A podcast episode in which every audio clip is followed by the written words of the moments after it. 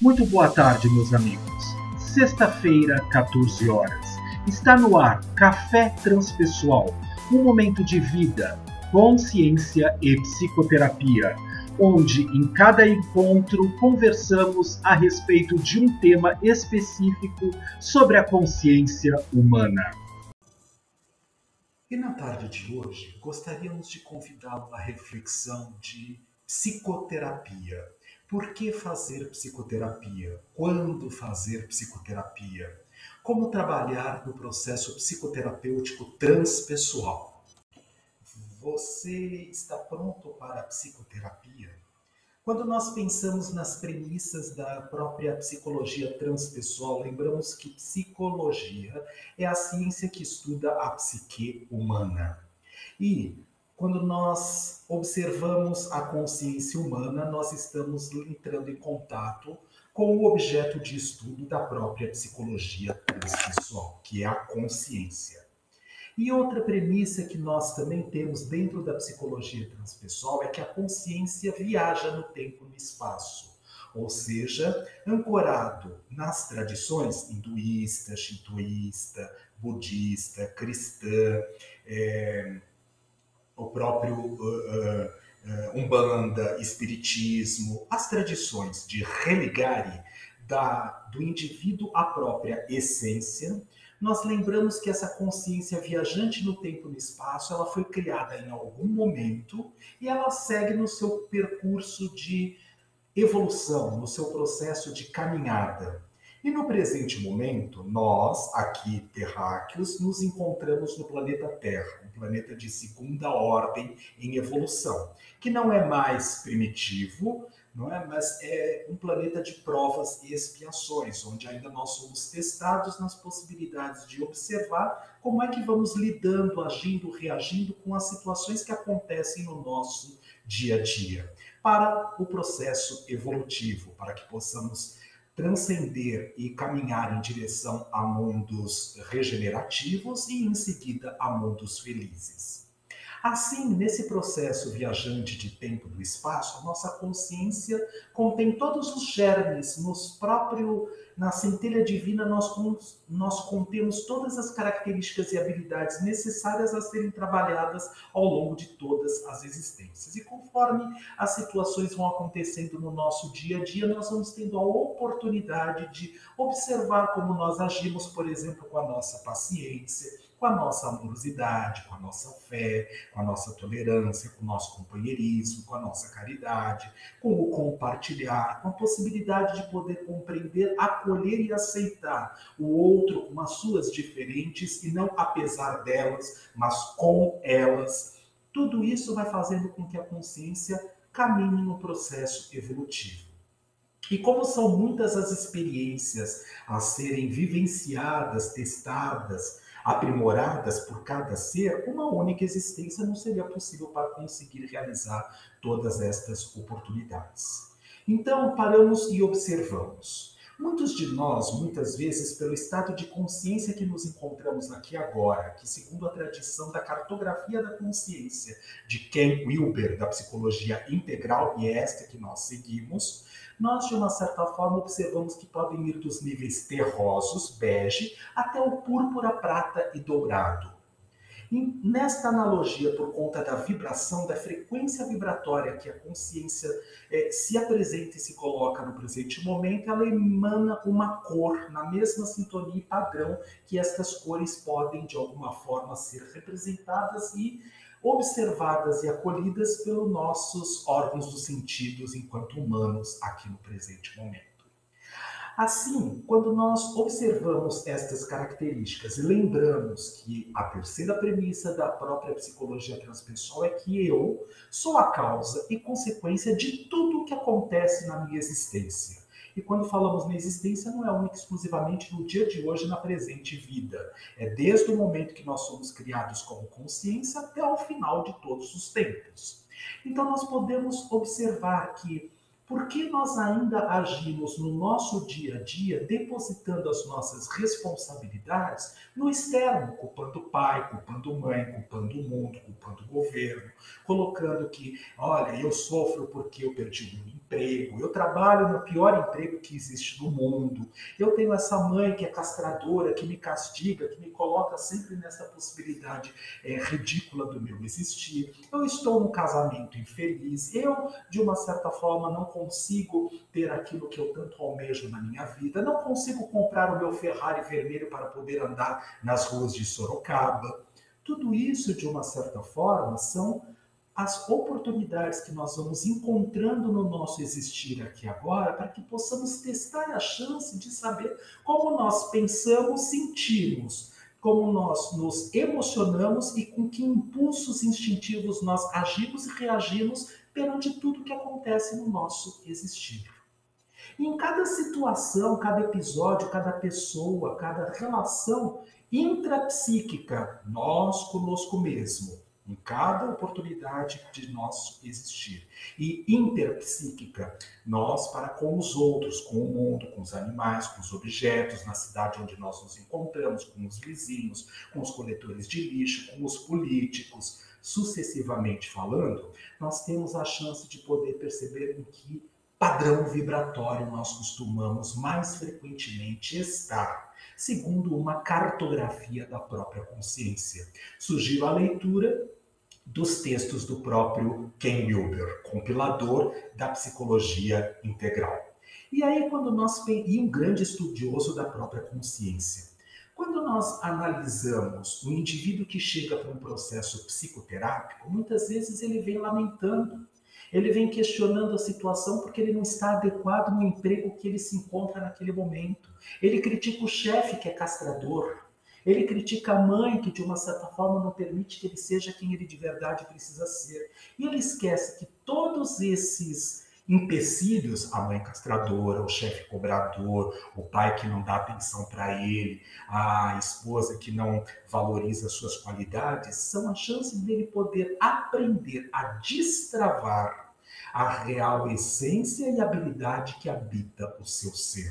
E não esperar do externo que esse externo faça isso para ele porque nós temos dois olhos, dois ouvidos, uma boca, a pele toda, que nos coloca em contato sinestésico, visual, auditivo, uh, olfativo com o universo onde nós estamos inseridos aqui agora, porque a nossa consciência está contida dentro de um corpo físico, material, denso, concreto, para que ela possa caminhar no seu processo evolutivo no ritmo que este corpo permite. Sabemos que há diferenças entre corpos, corpos mais esbeltos, corpos mais energéticos, corpos mais lentos, corpos mais pesados, mas numa média existem algumas características padrões enquanto humanoides que a própria raça humana nos coloca como limite. Eu não posso subir num prédio de 32 andares e pular de lá de cima sem paraquedas, porque pelas leis da física eu me esborracharei no chão, assim, com todo o meu peso e possibilidade quando eu tocar o solo. Isto é uma condição da lei da física. Este corpo não permite esta possibilidade de nós voarmos, alçarmos voo, literalmente falando. Então, com essas resistências e com as próprias características que nós nos encontramos aqui agora, temos a verdadeira oportunidade de nos aprimorarmos.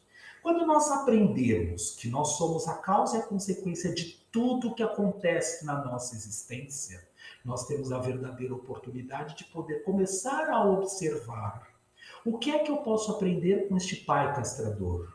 O que eu posso aprender com este chefe que me limita a possibilidade de eu poder expandir as verdadeiras habilidades que eu tanto sinto e acredito que sou capaz de poder realizar?